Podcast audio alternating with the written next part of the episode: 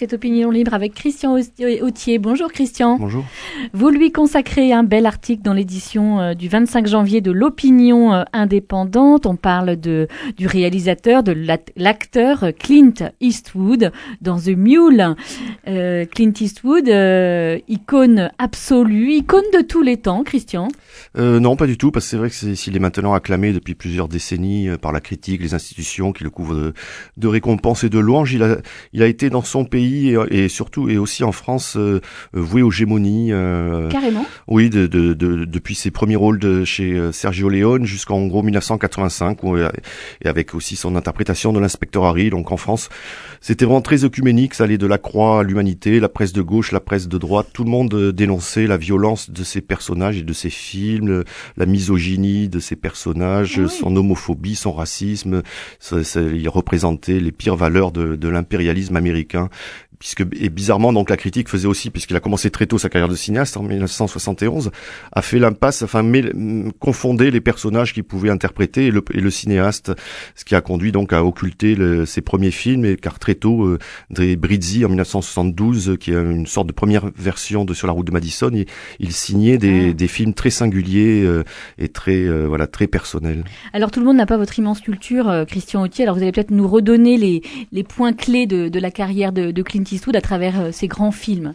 Oui, alors d'abord, il faut il faut rappeler, il, occupe vraiment une place, euh, je pense, on peut dire totalement unique dans l'histoire du cinéma par sa double casquette d'acteur-réalisateur. Alors évidemment, beaucoup de d'autres euh, artistes ont eu ont eu cette double casquette. Je on peut citer parmi les plus connus Buster Keaton, Charlie Chaplin, Orson Welles, bien sûr, Woody Allen plus près de nous, mais aucun n'a réussi à mener cette double carrière de front aussi longtemps. Donc Clint Eastwood, rappelons-le, à 88 ans. Ah. je le disais, il a commencé sa carrière de réalisateur en 1960 donc on est presque à 50 ans de réalisation. il a signé 37 films et sa carrière d'acteur, euh, ses premiers rôles dès le début des, années 60.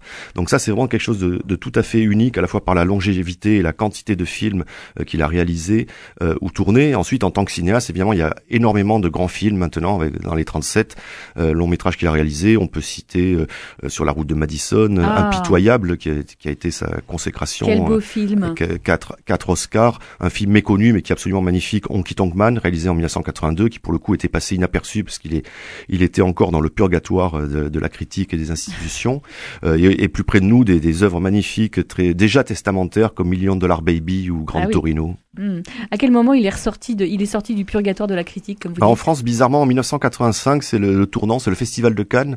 Parce que, alors pour un détail assez qui est très révélateur des mœurs françaises, Jean-Luc Godard, qui était en compétition avec, avec le film Détective, lui dédie le film. Alors déjà, la critique française euh, se dit tiens, si Godard, euh, l'icône absolue de la cinéphilie, euh, montre un certain respect pour Clint Eastwood, ça mérite considération. Et en ce même festival, Clint Eastwood présente Pal Rider en compétition officielle, un film qu'il a réalisé interprété, qui est un, remarquable film et qui va être salué par la critique. Hmm. Alors le fil rouge de, de, son œuvre à Clint Eastwood, nous dites-vous, c'est la famille, je crois. Oui, et là, aussi c'est un thème qui a été souvent occulté euh, ou oublié, puisqu'on a vu en lui, donc euh, euh, on peut voir évidemment, il a compté, il a raconté toute l'histoire de l'Amérique, hein, toutes les périodes de la, Grande Dépression, à la, évidemment la conquête de l'Ouest, les années Kennedy, la conquête spatiale, la guerre froide. Et même dans ces films, il y avait la famille?